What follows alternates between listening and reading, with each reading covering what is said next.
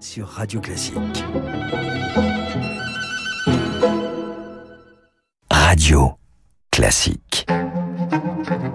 Éric Kioch sur Radio Classique. 7h presque 50. Bienvenue si vous nous rejoignez sur Radio Classique. L'heure de retrouver le journal imprévisible avec François Geffrier et Augustin Lefebvre.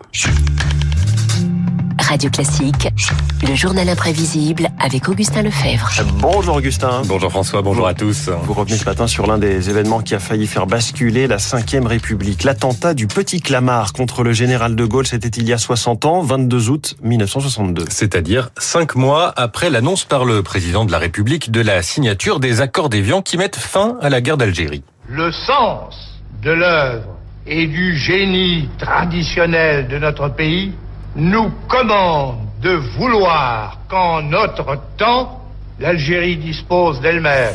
L'après huit ans de conflit, l'Algérie va devenir indépendante. Inacceptable pour l'OAS, l'organisation armée secrète. L'Algérie, c'est la France. Une douzaine d'hommes constituent un commando. Parmi eux, Armand Belvisi. Objectif, apporter une réponse simple à un problème complexe. Pour nous, la suppression du chef de l'État nous aurait permis de garder l'Algérie à la France. Ces hommes sont réunis autour du lieutenant-colonel Jean-Bastien Thierry. Cet ingénieur de l'armée de l'air, polytechnicien, a déjà tenté de tuer De Gaulle quelques mois auparavant. Une bombe au passage du convoi présidentiel en route vers Colombay. Échec. Le président prendra désormais l'avion, mais il faut toujours se rendre à l'aéroport en voiture. Cette fois, les terroristes choisissent la fusillade. Opération Charlotte Corday. Le chauffeur du général, le bien nommé Francis Marou, raconte. Nous roulions à peu près entre 90 et 100 km heure. Lorsqu'arrivé à 200 mètres à peu près après le carrefour de Meudon, il y avait une estafette arrêtée sur le bas-côté. Arrivé à peu près à 100 mètres de cette voiture, un coup de feu a claqué et j'ai aperçu le canon de l'arme.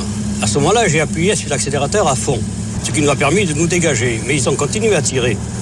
Et le général de Boissieu a demandé au général de Gaulle et à madame de se baisser. Père, couchez-vous. Le colonel Alain de Boissieu, c'est le gendre du général de Gaulle.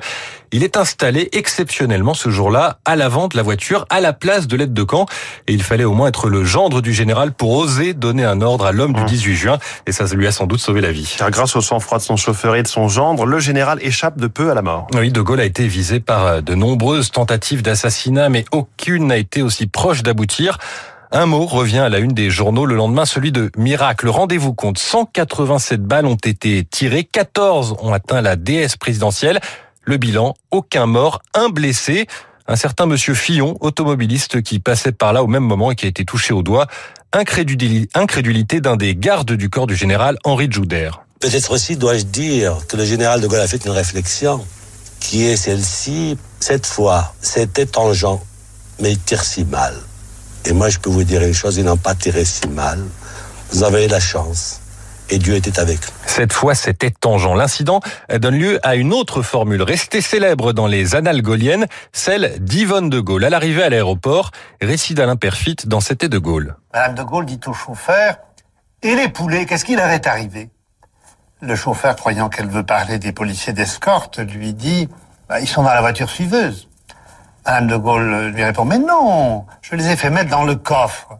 Elle se préoccupait des poulets qu'elle rapportait à la boisserie. Et bref, alors que l'histoire de France a manqué d'être bouleversée, la vie continue, ou presque comme si de rien n'était. Et la traque commence pour retrouver les terroristes. La plupart sont rapidement arrêtés, parmi eux trois Hongrois anticommunistes, dont Lajos Marton. Il témoignait pour les 50 ans de l'événement. Il n'y a pas une seule raison de cet échec, je pourrais en citer quelques-uns. Numéro un, très certainement, le manque d'argent. Parce que si on avait de l'argent, on aurait pu avoir des voitures et des armements ultramodernes. Le groupe n'était pas un groupe euh, soudé. Euh, L'endroit n'était pas trop bien choisi parce que c'était un, une avenue rectiligne. Je regrette que l'opération n'a pas réussi. Pas de regret non plus pour Bastien Thierry, au contraire. Lors du procès devant une cour militaire d'exception sans recours possible, il utilise l'audience comme une tribune politique. Attention, qualité sonore d'époque.